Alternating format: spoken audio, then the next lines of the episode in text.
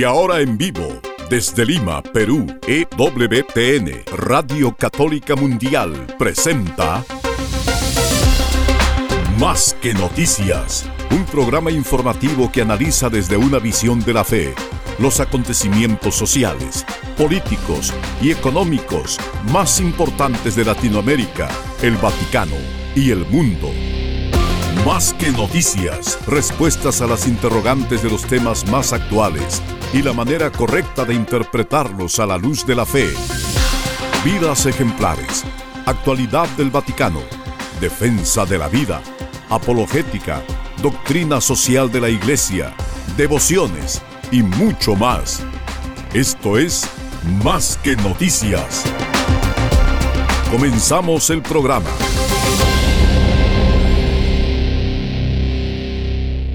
Tenemos el gusto de estar con ustedes amigos y es una bendición tremenda poder cooperar con una obra de Dios. Las obras de Dios, como Dios quiere llevar adelante su historia de salvación, cuenta con nuestra cooperación y que Gabriel fue al encuentro de la salud. De manera que María libremente abrazó el plan de Dios de la encarnación y se convirtió así en nuestro modelo para cómo cooperar con Dios, fiándonos de Él muy por encima de nosotros mismos para entrar a la lógica de Dios, una lógica de conversión continua que hace que Cristo se manifieste en nuestras vidas. Gracias por acompañarnos hoy en Más que Noticias. Compartimos una gran misión. Los saluda Eddie Rodríguez Morel.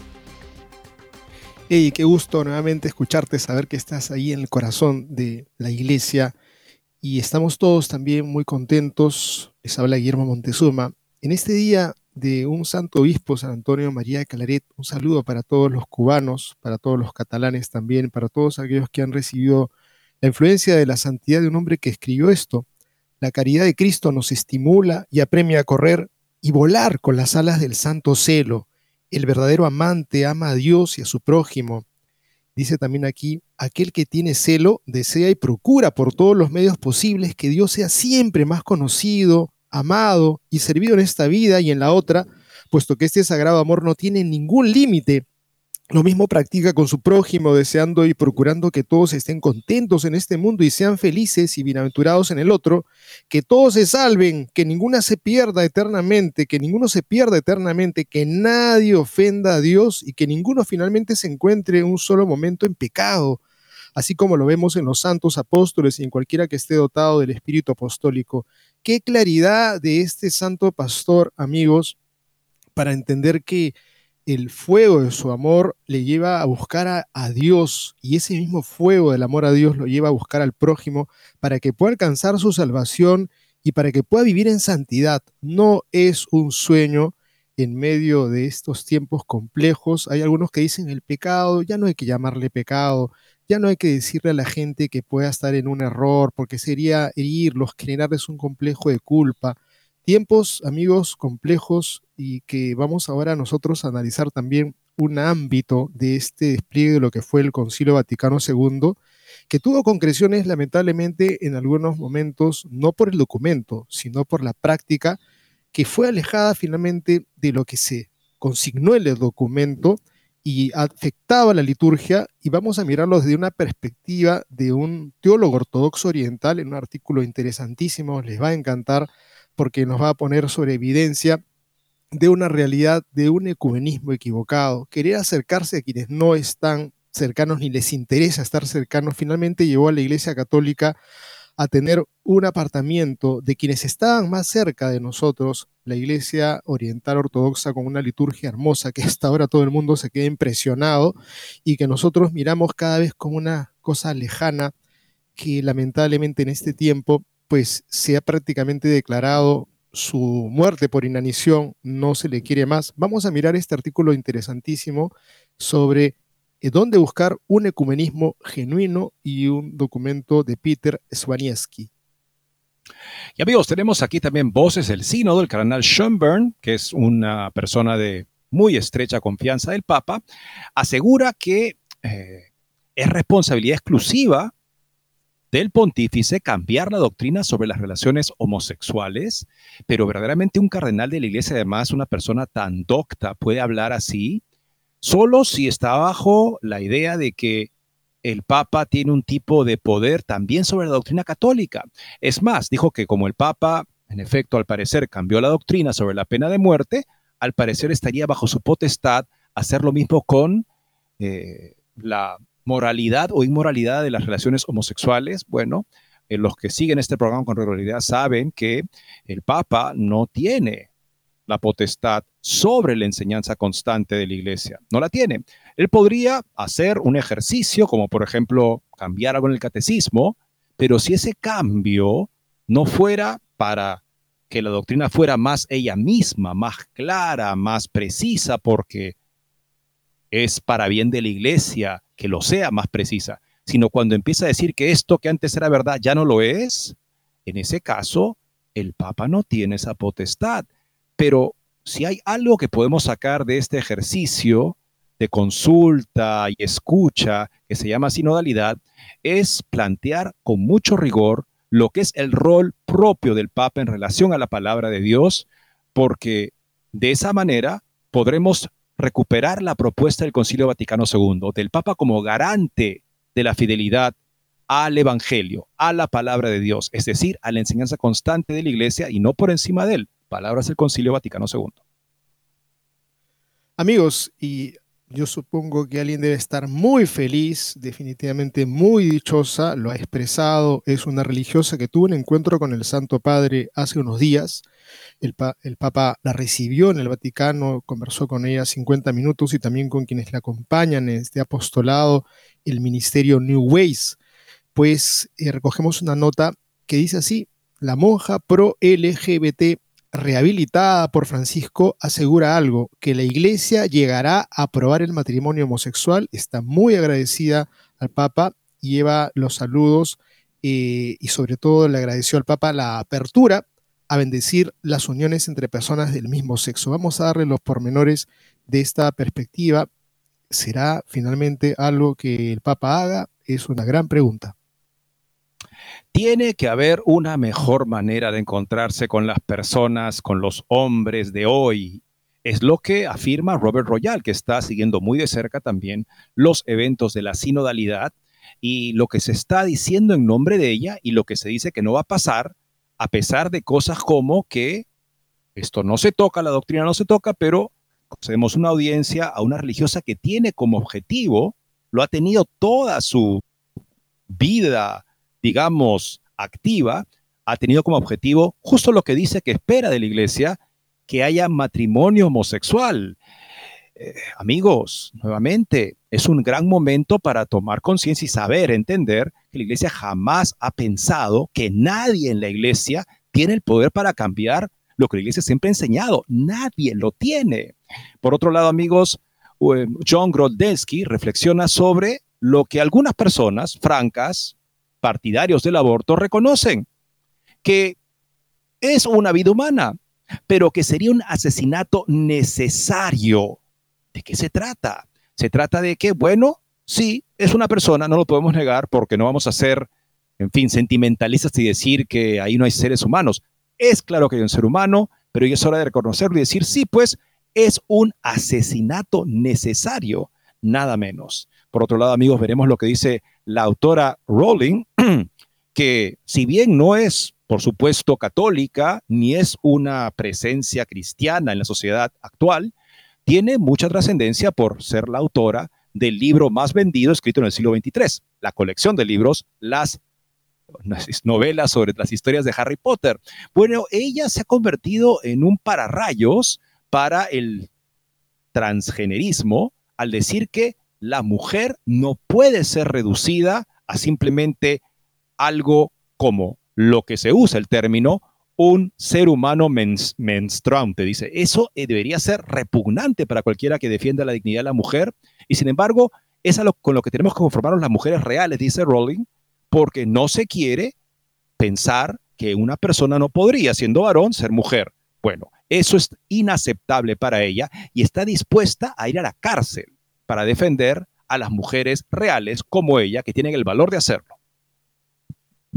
Y finalmente tenemos una nota que quedó en pendiente, amigos, es sobre la Universidad Franciscana de Steubenville que rompe su récord de estudiantes y a causa de qué? Pues a causa de una rectitud y una fidelidad a la doctrina católica, vamos a darle los pormenores de esas iglesias y misas repletas y confesionarios constantemente eh, frecuentados por el estudiantado. Entonces, las cosas andan mal en algunas partes del mundo, sí, pero en los lugares donde hay fidelidad y santidad, pues algo que ocurre, hay fecundidad, la iglesia crece. Con estas notas volvemos en breve.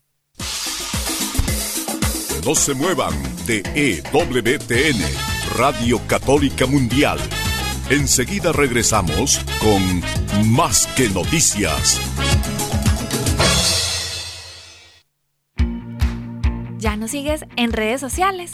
Encuéntranos en Instagram y Facebook como arroba EWTN Radio Católica Mundial para que estés al tanto de nuestra programación, además de mensajes que alimentan tu fe.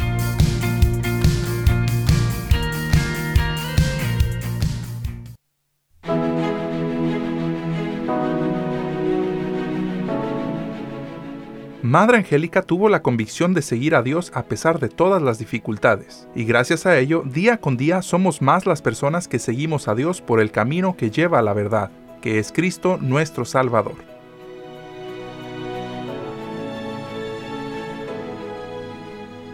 EWTN y Radio Católica Mundial existen gracias al apoyo de su gente, su familia. Ayúdanos a continuar con la obra que un grupo de valientes monjitas empezaron hace más de 35 años. Entra a ewtn.com diagonal donaciones y ayúdanos a continuar con la misión que Madre Angélica un día comenzó.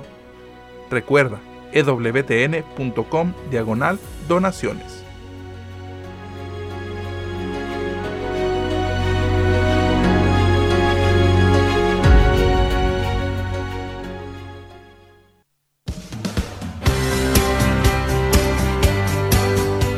Ya regresamos en EWTN, Radio Católica Mundial, con su programa Más que Noticias. En una reciente rueda de prensa sinodal, el cardenal Schönberg aseguró que es responsabilidad exclusiva del Papa cambiar sobre las relaciones homosexuales. A ver si entiendo bien. Eso quiere decir que el Papa podría, de hecho, cambiar la doctrina sobre algo que la iglesia ha enseñado siempre, que es evidentemente claro, más allá de cualquier posible interpretación, en el sentido claro de la escritura, además de la enseñanza constante de la iglesia mantenida universalmente. Es más, no solo en la iglesia, recordemos que hace, ¿cuánto fue? Hace menos de 10 años, menos de 10 años, un poquito más de 10 años, hace menos de 20 años, Barack Obama decía que él no estaba a favor del matrimonio homosexual, que le parecía que no se podía llamar matrimonio, que no era una cosa conveniente, bla, bla, bla, bla. O sea, tan rápido ha cambiado el mundo que tenemos que tener ya unos cardenales que no quieren quedarse atrás, porque sería dietrismo aparentemente, y tienen que poder acompañar sinodalmente, pensarán, no sé, si ese es el acompañamiento sinodal, como ellos lo entienden, a este, esta, esta tendencia arrasadora cultural de afirmación de la bondad de la homosexualidad, que solo está esperando la Iglesia Católica para ya ponerse al día. Entre el cardenal Müller, una persona mucho más competente, me atrevo a decir, no conozco libros de trascendencia e importancia del cardenal Schönberg, estudiados alrededor del mundo, mientras que Müller sí tiene ese tipo de libros y además los escribe cada año para hablar de, en fin, la calidad el, digamos, el, rigor y la, capacidad de teólogo que tiene el cardenal Müller. Y él justamente ha dicho que, lamentablemente, él ve que muchos en la iglesia, incluso lamentablemente cardenales y obispos, están cayendo en una versión de espejo de la herejía luterana sobre el Papa, porque Lutero acusaba a los católicos de que su religión era el Papa, de que la tradición para ellos era el Papa, de que el Papa era más que la escritura. Y eso, por supuesto, es una herejía de la que acusaba a los, a los católicos. Bueno, algunos católicos en el siglo XIX, como parte del movimiento para la definición de la infalibilidad papal, pensaron que deberían abrazar la forma más extrema de la importancia del Papa para poder ser fieles a lo que la Iglesia estaba definiendo. Bueno, hubiera sido bueno que se detuvieran para ver lo que la Iglesia definió, que de ninguna manera definió que el Papa era la religión y la tradición y todo lo demás. Era alguien que estaba subordinado. Es más, por eso incluso en la definición del dogma de infalibilidad del Papa se dice que la Iglesia no toma sus certezas solamente del magisterio extraordinario, conciliar o del Papa, su capacidad de expresarse ex cátedra, sino también del magisterio ordinario y universal. Esa palabra tan importante, cada palabra es importante. Magisterio ordinario, sí, porque no ha sido definido solemnemente en un concilio o en una definición ex cátedra, pero es universal, o sea, lo podemos encontrar en todo el espacio, todo el orbe católico, o sea, en todos los obispos católicos, y además universal también en el tiempo. Siempre ha sido creído por la iglesia. Eso, amigos, no requiere una definición extraordinaria para ser infalible. A veces la iglesia podría querer hacerlo para que algunos que están cuestionándolo ya no lo cuestionen. Lo que hizo, por ejemplo, Juan Pablo II con la doctrina sobre el sacerdocio ministerial reservado a varones. No, él no estaba diciendo, yo decido ex cátedra que por aquí lo nuevo. No, lo que Juan Pablo II hacía es en, en nombre de, por el hecho de ser doctrina constante de la iglesia, o sea, ordinaria y universal, no está en discusión el hecho de que el sacerdocio está reservado a varones. Al parecer, para algunos hoy en día, hay que reducir la claridad doctrinal para aumentar el discernimiento y de esa manera acercarnos al hombre de hoy. Pero si nos acercamos al hombre de hoy con mentiras, ¿qué provecho será el que reciba él? En respuesta a una pregunta, Schomburg dijo a los periodistas acreditados para el sínodo sobre la sinodalidad que hasta ahora solo había habido un cambio en el catecismo válido desde 1992. En el 2018 el Papa Francisco añadió la proscripción de la pena de muerte al libro de texto de la Iglesia Católica. Si habrá más cambios depende únicamente del Papa, que promulgue el catecismo y lo ponga en vigor, dijo el cardenal austriaco, que participó en la redacción del catecismo actual hace más de 30 años. Sobre el tema de la homosexualidad y el pecado, Schomburg dijo, señaló que Francisco habla a menudo de la cuestión, de la culpabilidad del individuo. Existe una brecha entre el orden objetivo dado y el nivel subjetivo del ser humano individual, que siempre es pecador. La Iglesia debe respetar y acompañar a cada ser humano con sus limitaciones y su historia. En el Sino se ha discutido mucho sobre cómo la Iglesia Católica debería tratar en el futuro a las personas que viven manteniendo relaciones homosexuales. Varios miembros del sínodo han pedido un cambio en este punto. A la pregunta de qué papel desempeñan la teología y el pensamiento de los fieles en el desarrollo de la doctrina de la Iglesia, Schoenberg subrayó que la doctrina de la Iglesia es inmutable, pero la comprensión y la presentación de la fe evolucionan y se profundizan. Es decir, el cardenal sostiene la tesis modernista de que cualquier cambio radical en la doctrina, como ocurre tal vez como se plantea en Amores Leticia, en relación a la pena de muerte, se puede justificar como mera evolución y profundización de la misma, de forma que si la Iglesia enseñaba una cosa durante siglos y ahora enseña lo contrario, los fieles deben aceptarlo sin más. Schoenberg también elogió el método de trabajo del sínodo. El método de las sinodalidades era claramente correcto y necesario, dijo el purpurado. En la asamblea la escucha era la primera prioridad. Además se trataba de discernir juntos este enfoque cambia profundamente la situación. Schoenberg añadió que había hablado recientemente con el economista y asesor político estadounidense Jeffrey Sachs sobre el sínodo. Dijo que el Consejo de Seguridad también debería trabajar a la manera del sínodo. Entonces quizá habría un poco más de paz en el mundo. En el Consejo de Seguridad nadie escucha realmente, criticó Schoenberg. Ahí los representantes presentan las directrices de sus gobiernos sin intercambiar realmente puntos de vista entre ellos. Schomburg, de 78 años, ha participado ya en ocho sínodos de los obispos.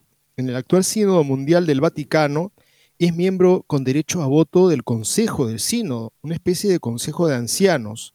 Según el cardenal, el método de trabajo de esta asamblea es el mejor que ha experimentado nunca.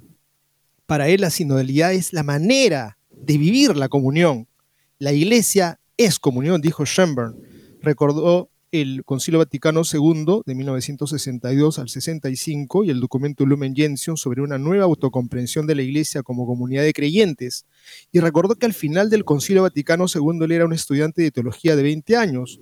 El teólogo Karl Rahner, de 1904 al 84, había dicho entonces que todo el concilio sería en vano si no se traducía en más fe, esperanza y misericordia.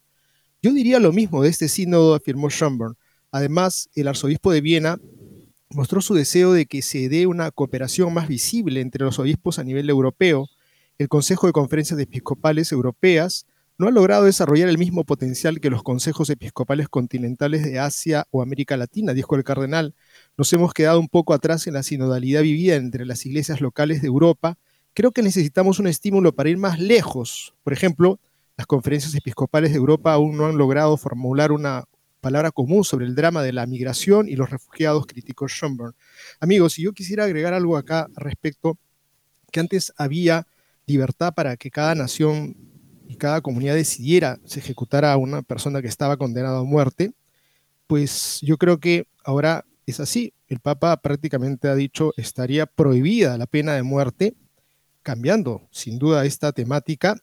Y, se, tiene algún símil con lo que ocurriría con el tema de la homosexualidad, porque en la primera se evita que se mate o que se ejecute a un condenado, y en esta segunda posibilidad se evitaría que se mate a alguien, no, va bien se aprobaría, se aplaudiría, se felicitaría los actos homosexuales que estaría de una u otra manera promoviendo Schönborn, y pues en todo caso también habría una, un recorte a la libertad para enseñar que es pecado los actos homosexuales y esto sí sería una confrontación directa contra la palabra enseñada por el Señor, para hacer simplemente un pequeño cursos sobre la temática de la pena de muerte.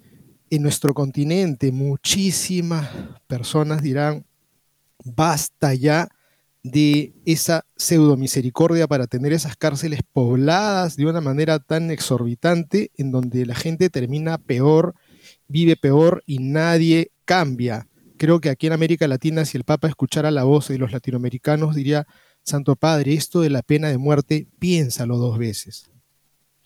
Bueno, lo que aquí tenemos simplemente que decir es que la doctrina de la Iglesia constante no depende de si es popular o no la idea. Depende de que, bueno, o sea, tenemos que entenderlo bien. Yo pienso que lo que Juan Pablo II hizo al plantear que las circunstancias eran tales que se podría tratar de limitar al máximo y eliminar de ser posible la pena de muerte, eh, fue básicamente, hizo creo lo máximo que se puede hacer para alguien que tiene una autoridad limitada, que no considera que está por encima del catecismo y que el catecismo podría ser como un tipo de decreto por el cual él impone lo que a él le parece. Como veíamos en un artículo interesante al respecto, el catecismo no es un decreto pontificio, el catecismo es un registro de la fe de la iglesia. El Papa no puede cambiarlo como cambia una norma. El Papa presenta la fe de la Iglesia, nos confirma en ella, no tiene autoridad para cambiarla. Es importante recordarlo. Porque también tenemos en este momento, pues, algo que se nos dice que el sínodo no es un proceso para imponer ideas, cambiar la doctrina, en fin, para nada. Simplemente estamos tratando de entender qué es en la medida que lo practicamos y que cualquiera que plantee, por ejemplo, que hay un tipo de agenda LGTBista en el marco del sínodo, es porque tiene una fijación con ese tema. No es lo que se está hablando. Aceptaríamos de buen grado, y esperaríamos que fuera así, si es que no fuera por el hecho de que el Santo Padre recientemente recibió a la más visible y aguerrida activista LGTBista que el catolicismo jamás haya conocido. No estoy exagerando. Estamos hablando de la hermana Janine Gramick, que hace tan solo unos días, en el marco del sínodo, el Papa no solo recibió de una manera discreta, en fin, donde se puede decir, recibió la hermana, punto. No, se publicaron fotos, el Papa se le ve contento al lado de la hermana Gramick, lo cual no es en muchos casos lo que se ve en fotos, por ejemplo, con nuestra mandataria Perona que fue a verlo, por ejemplo, el Papa no se veía muy entusiasmado a su lado, porque será no sabemos. Será que tiene mucho trabajo, está cansado, pero el hecho de que él haya querido incluso verse como contento al lado de esta persona tan altamente ideologizada con respecto a la normalización de la homosexualidad, bueno, como dicen, una imagen vale más que mil palabras y los hechos son los que al fin de cuentas cuentan. La cofundadora del ministerio New Ways llevó saludos al Papa Francisco por parte de los católicos LGTBQ de la Iglesia de Estados Unidos. Le agradeció su apertura a bendecir las uniones entre personas del mismo sexo, así como su oposición a la criminalización de las personas LGBTQ en la sociedad civil, según apunta la propia web de esta organización, The New Ways Ministry, fundada por la hermana Janine Gramick. La monja estadounidense Janine Gramick tiene 81 años, recibió en 1999 una sanción de doctrina de la fe dirigida en aquel entonces por Joseph Ratzinger y ahora tras haberse reunido con Francisco se siente legitimada para defender el matrimonio homosexual dentro de la iglesia y la ordenación de mujeres, tal y como ha declarado a Cotidiano Nacional. Según Gramick, la iglesia y sus miembros los han condenado a los homosexuales al ostracismo, haciéndolos sentir como leprosos modernos. Todo esto por falta de conocimiento o comprensión. Mientras que el Papa Francisco nos ama con el amor de Dios, Benedicto XVI se preocupa por mantener la verdad de la fe. Francisco creo que, cree que esto es muy importante, pero también se da cuenta de que el mundo ha cambiado y que la iglesia necesita predicar y vivir la fe de una manera que la gente de hoy pueda entender. Ahora comprendemos mucho más a los hombres y mujeres LGBTQ que en el siglo pasado. Podríamos decir, Guillermo, que hasta Barack Obama los comprende mucho más. O sea, nuevamente, no estoy inventándolo cuando digo que hace 20 años Barack Obama decía, yo no estoy a favor del matrimonio homosexual, no me parece correcto, no es algo que deberíamos aprobar, etcétera, etcétera. Bueno, véanlo a Barack Obama hoy en día.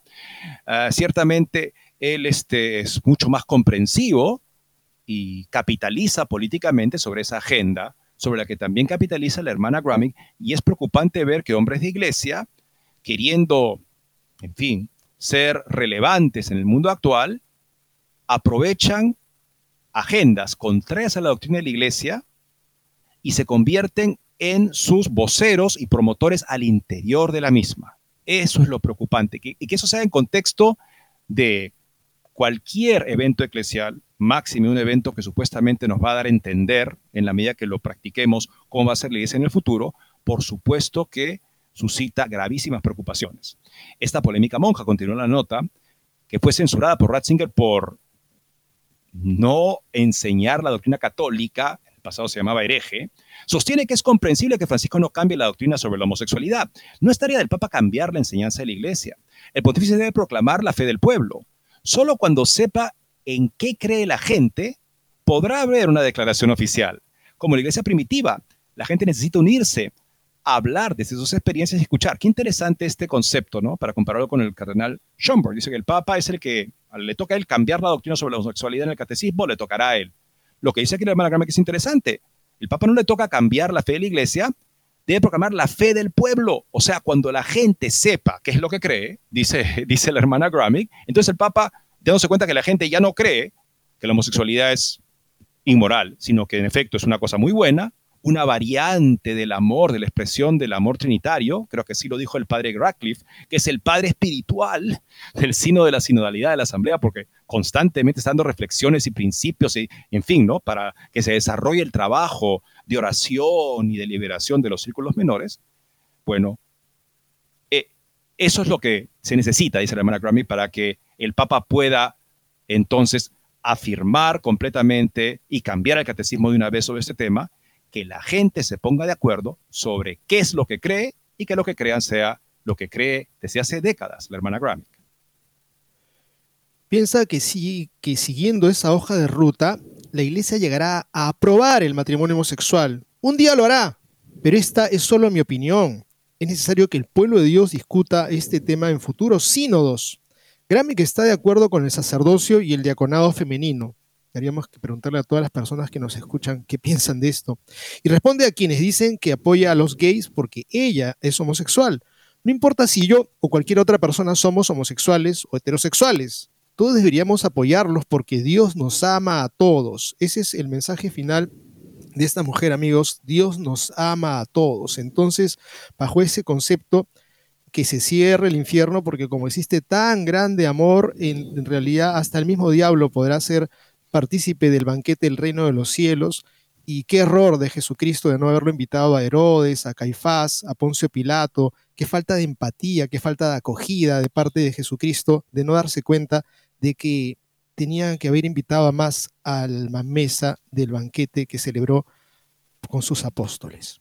Me parece, Guillermo, que el doctor Scott Hahn tenía la clave cuando decía que Dios te ama tal cual eres, pero te ama demasiado para dejarte tal cual eres. Es por eso que, para no dejarte tal cual eres, Él muere en la cruz, para llevarte por un camino de muerte a todo lo falso en tu vida. También, por supuesto, identidades que contradicen el orden del amor que Dios ha creado en la naturaleza humana. Varón y mujer los creó. Ciertamente todos tenemos límites y deficiencias en nuestra manera de sentir y pensar, pero la gracia de Dios, como dice Santo Tomás de Aquino, no es contraria a la naturaleza, sino que la sana y la eleva. Fiémonos de Dios en lo mejor de nosotros para emprender un camino de maduración afectiva, por supuesto, también con respecto a nuestra afectividad sexual. Vamos a la segunda pausa del, programa, amigos, regresando. Tiene que haber una mejor manera que empoderar a personas como la hermana Gramick. Lo presenta Robert Royal, que está viendo desde Roma lo que sucede en la asamblea, la semana final de la asamblea sinodal. Con eso ya volvemos. No se muevan de EWTN, Radio Católica Mundial. Enseguida regresamos con Más que Noticias.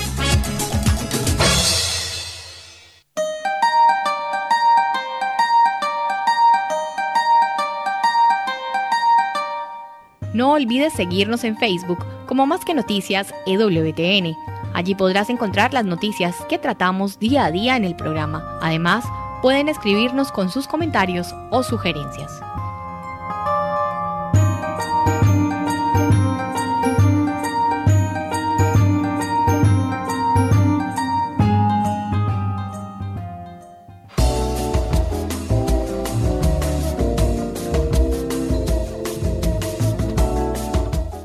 Si quieres estar informado de todas las noticias del acontecer de la iglesia y seguir el día a día del Papa Francisco, entra ya a la página web de Asiprensa www.asiprensa.com y podrás estar enterado de todo lo que sucede en la iglesia.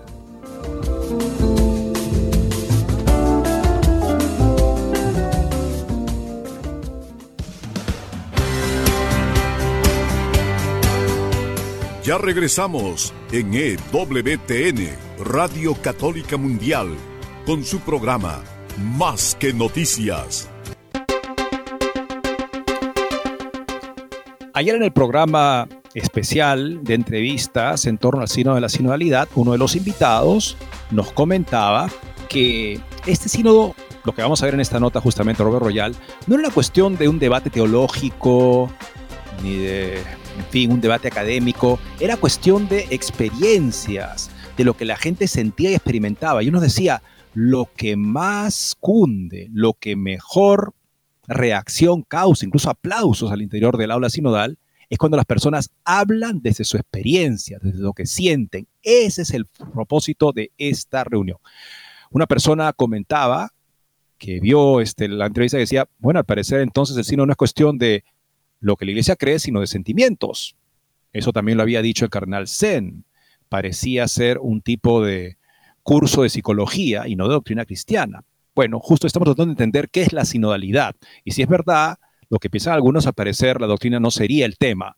Bueno, entonces, dice Robert Royal, nos han dicho que el sínodo sobre la sinodalidad no se trata, no trata de teología o de doctrina, no es cuestión de los temas favoritos de los medios, entre comillas, LGBT, ordenación de mujeres, sacerdotes casados, tampoco pretende subvertir o reemplazar la naturaleza jerárquica de la Iglesia, ni democratizar el proceso de toma de decisiones. El sínodo sobre la sinodalidad trata, al menos este año, escribe Royal, por lo que dicen los partidarios de él, de discernir qué es la sinodalidad.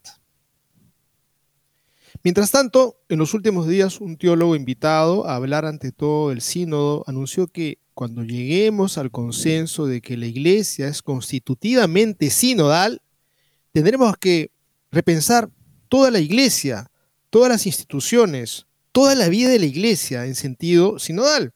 Un obispo participante afirmó abiertamente que será necesario apartarse de la tradición apostólica y están lejos de ser los únicos que hacen afirmaciones tan radicales. Pero todos tendremos la oportunidad de discernirnos un poco a finales de esta semana, después de la publicación de lo que se llama un informe final breve y también una carta al pueblo de Dios. Quizás entonces sabremos si la sinodalidad ahora habita firmemente entre nosotros o espera un mayor, una mayor sinodalización. El Espíritu Santo hasta el momento no ha dado la mano. Guillermo, creo que podríamos hacer un trabalenguas, ¿no? el vocero de la sinodalidad, este, se quiere desinodalizar, aquel que lo deson, desinodalice, un gran desinol, desinodalizador será.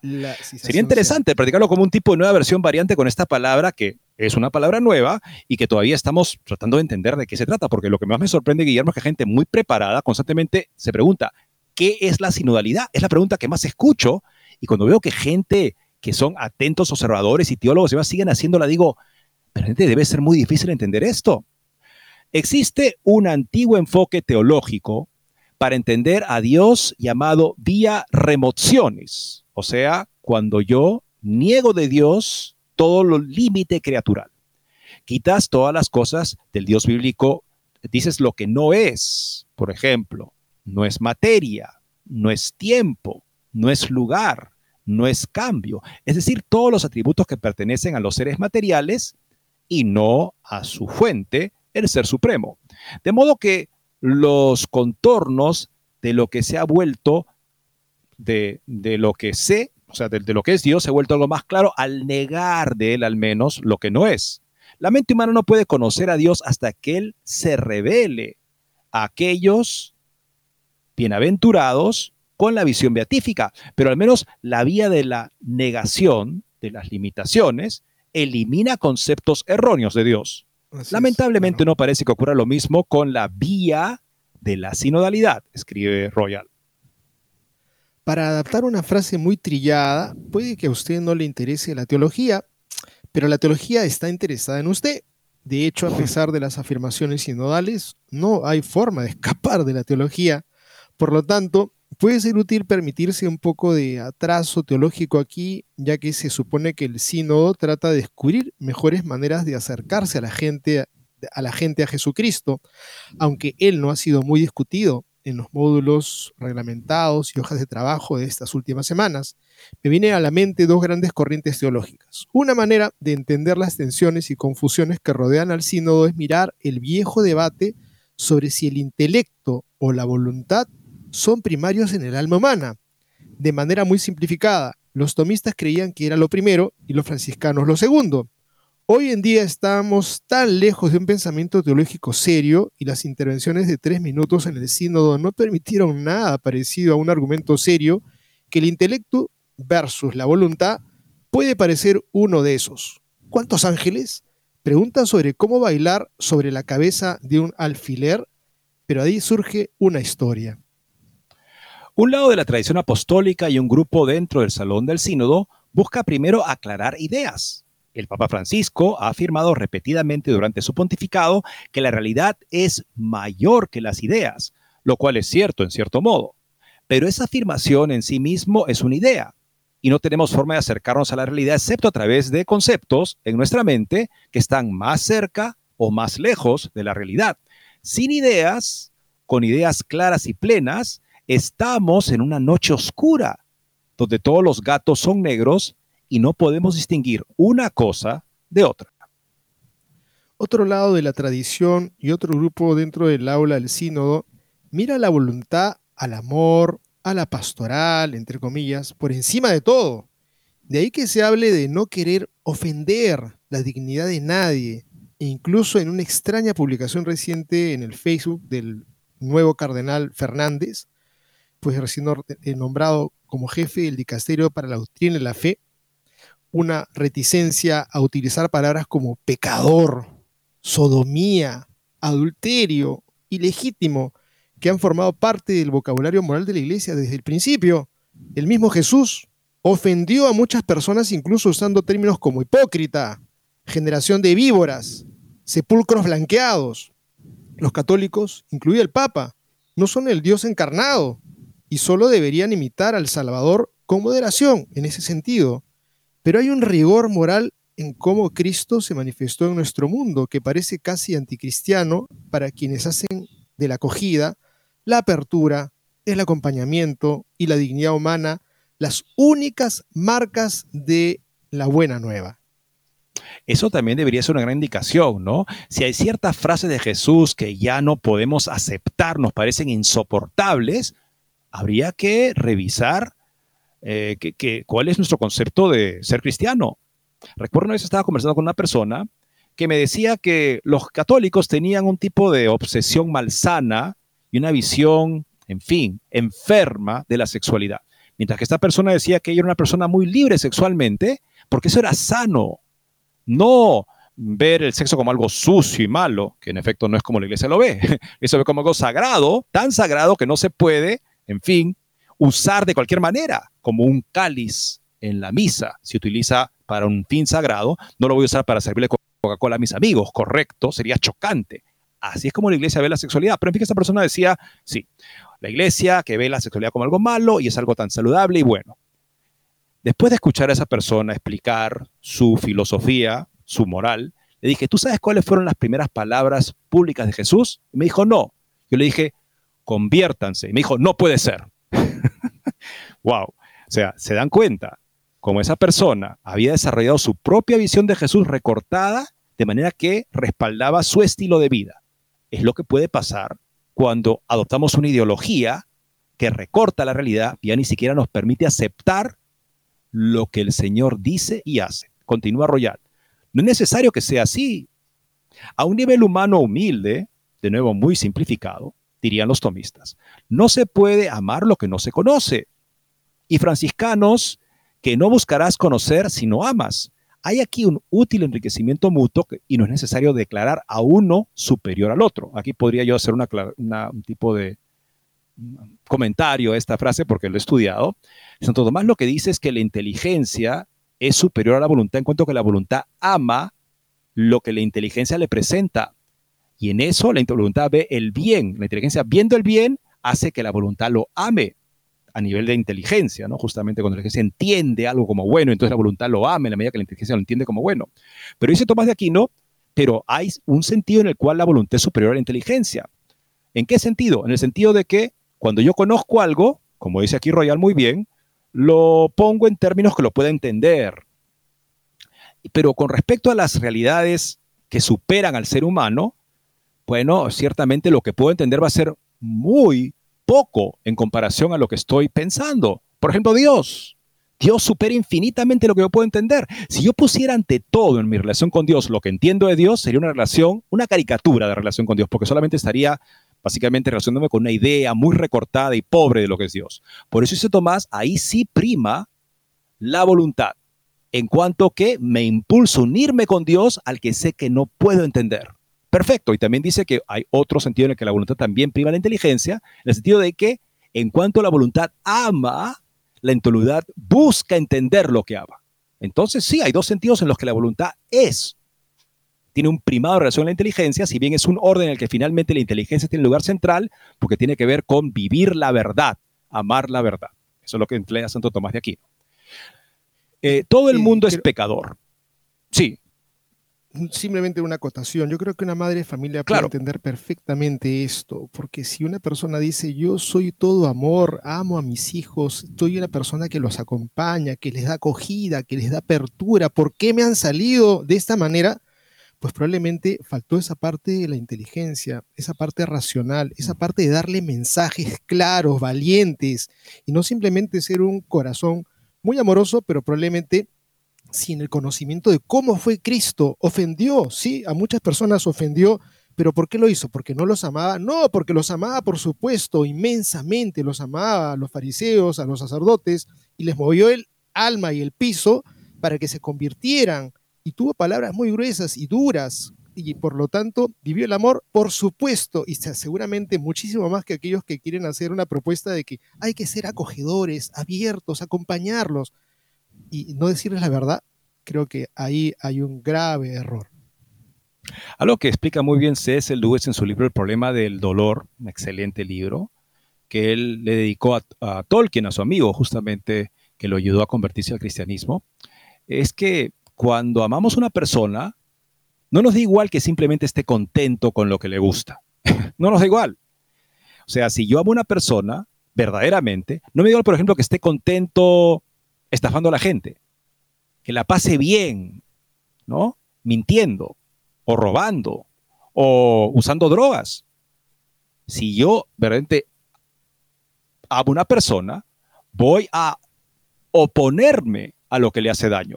Y si no lo hago, verdaderamente es porque mi amor no es un amor verdadero, reconozcámoslo. Eh, todo el mundo es pecador, escribe Royal.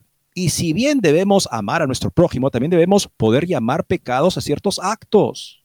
Las ambigüedades acerca de palabras duras no ablandarán los corazones endurecidos y no atraerán a personas que ya están padeciendo, pereciendo por falta de una verdad estable en un mundo de cambios acelerados. Las personas están falleciendo, pereciendo por la falta de verdad. Me recuerda justamente este, esta línea de un profeta del Antiguo Testamento.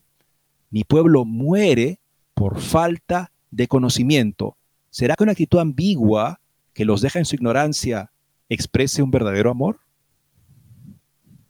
Una iglesia que principalmente piensa que necesita escuchar a los demás se parece más a un político moderno que busca votos en sesiones de escucha que al cuerpo místico de Cristo al que se le dio la gran misión y tarea, ir pues y hacer discípulos a todas las naciones, bautizándolos en el nombre del Padre y del Hijo y del Espíritu Santo, enseñándoles a guardar todo lo que os he mandado. Mateo 28, 19, 20. Lo que nos lleva a una pregunta crucial. La semana pasada el Papa Francisco se reunió con la hermana Janine Gramick, cofundadora de New Ways Ministry, una organización anteriormente condenada por su defensa de un cambio de la enseñanza de la iglesia sobre las personas LGBT. También encontró tiempo para la comediante estadounidense Whoopi Goldberg, quien dice que quería conocerlo durante años debido a su aceptación de los homosexuales y su apertura a la ordenación de mujeres. Entonces, ¿es esto una sinodalidad? ¿Encontrarnos y escuchar a quien quiera hablar con nosotros? ¿O es más bien un mensaje no tan sutil de que sus ideas son bienvenidas, que es lo que la hermana Grammy y Goldberg terminaron creyendo y diciendo? Y esto, Eddie, perdóname, me trae a cotación el encuentro que tuve el Papa con estos muchachos de Disney, en donde nunca mencionó a Jesús, en donde nunca les dijo, acérquense a Jesús que los llama a la conversión. Quizá no era el momento de hacerle una gran prédica de la pasión, de lo que ha derramado su sangre por ellos. Quizá no era el momento, no lo sé, pero decirles, sigan adelante, sean ustedes mismos. Sigo con esta nota de Royal. Algunos comentaristas han hecho todo lo posible para argumentar que reunirse con la gente no significa necesariamente respaldar, respaldar todo lo que creen, pero en el caso del ministerio New Ways, como sugiere una carta anterior del Papa, la hermana Grammy con Francisco cree así o está escandalosamente desinformado sobre con quién está hablando. De cualquier manera, la sinodalidad ha demostrado generar muchas contradicciones. Y un ejemplo, Reunirse con estas dos figuras en medio del sínodo no resolvió las tensiones que se supone que la sinodalidad debe remediar, lo hizo aún peores. De hecho, si algo ha quedado claro en todo este ejercicio es que debe haber mejores maneras para que la Iglesia elabore su misión evangelizadora para el mundo moderno. Bien, amigos, entonces con esa interesante nota pasemos a la de Rowling acá, porque es una persona que sí habla claro, y habla claro en nombre del verdadero amor que se merecen las mujeres que han desaparecido, por ejemplo, en las competencias de deportes. Con tanto esfuerzo lograron independizar sus disciplinas deportivas las mujeres para poder competir entre ellas de manera justa y de esa manera poder lograr tener logros atléticos, históricos en la disciplina de acuerdo a las particularidades de la de la naturaleza, de la contextura física femenina. Eso ha desaparecido porque hay ahorita hombres que se consideran mujeres y que tienen derecho a entrar y es una aberración. Es ridículo lo que pasa, porque rompen todos los récords en pocos meses y destronan y se llevan todas las medallas en, en las competencias. Es que eso podría ser un logro auténtico para alguien que tiene por su misma biología mucho más fortaleza de lo que tiene una mujer?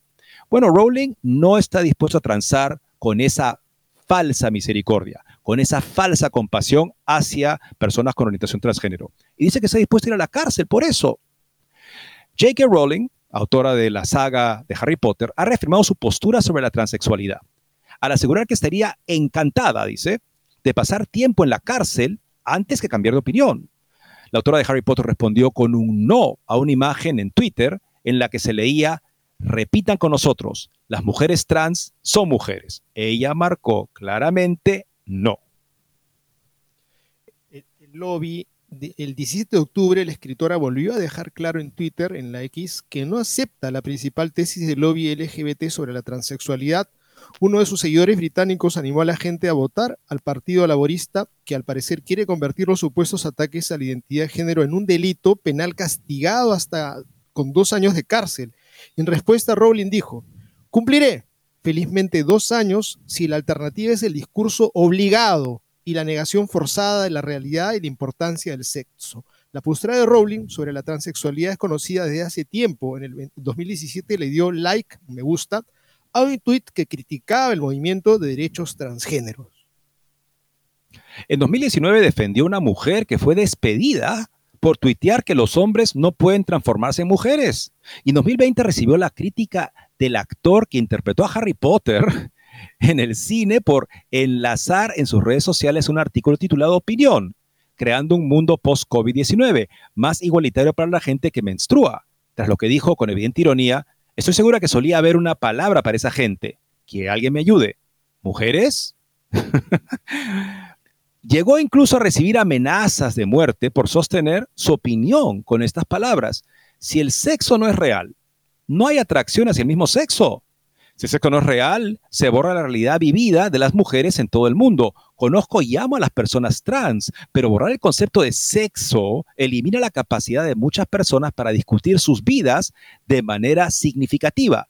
Decir la verdad no es odio, escribió Rowling. En noviembre de 2021 fue borrada del 20 aniversario del estreno de la primera película de la saga cinematográfica de Harry Potter y volvió a denunciar coacciones por parte del lobby gay. O sea, la autora de, Harry Potter, en nombre de las mujeres, en sentido amplio, según la agenda LGTBista, no pudo participar de las ceremonias de el aniversario de las películas que debieron su éxito a su genio y a su imaginación. Bien, amigos, estamos... De una mujer, digámoslo claramente, o sea, de una mujer, porque es una mujer, ¿no? Sí, claro que es una mujer. Y la mujer no pudo participar porque estaba defendiendo a las mujeres como ella. O sea, ya no es posible. Y lo que pasa, Guillermo, también lo vemos una y otra vez. En el caso de que básicamente un hombre puede decir en una cárcel de varones, dice, yo soy mujer. Lo transfieren inmediatamente en algunos lugares progresistas a una cárcel de mujeres. Y lamentablemente escuchamos como estas pobres mujeres encarceladas se sienten acosadas, incluso en ciertos aspectos, en ciertos casos violadas y expuestas, abandonadas a estas personas que tienen más derechos que cualquiera. Eso no respeta a las mujeres que sufren esa agresión y nadie debería tener que pasar por ese tipo de pena cruel e inusual en un sistema como el estadounidense en el que ese tipo de castigo es prohibido constitucionalmente. No puede haber un castigo a un tipo de tortura, pero sin embargo, en nombre de la ideología trans, hoy en día las mujeres reas son torturadas por compañeros de cárcel que se dicen mujeres. Bien amigos, llegamos al final del programa. Hoy día San Antonio, María de Claret, rezar por Cuba, rezar por todos estos pueblos que viven oprimidos y por la cantidad de gente que vive oprimida por la mentira que Dios mande su Espíritu Santo sobre los pastores, en primer lugar sobre el Papa, y también por toda la vida religiosa que también está en bastante necesidad, como el caso de la hermana Grammy y tantas otras mujeres de la vida religiosa que están alejadas de la fe. Bien, muchas gracias y Dios mediante, mañana nos volveremos a encontrar.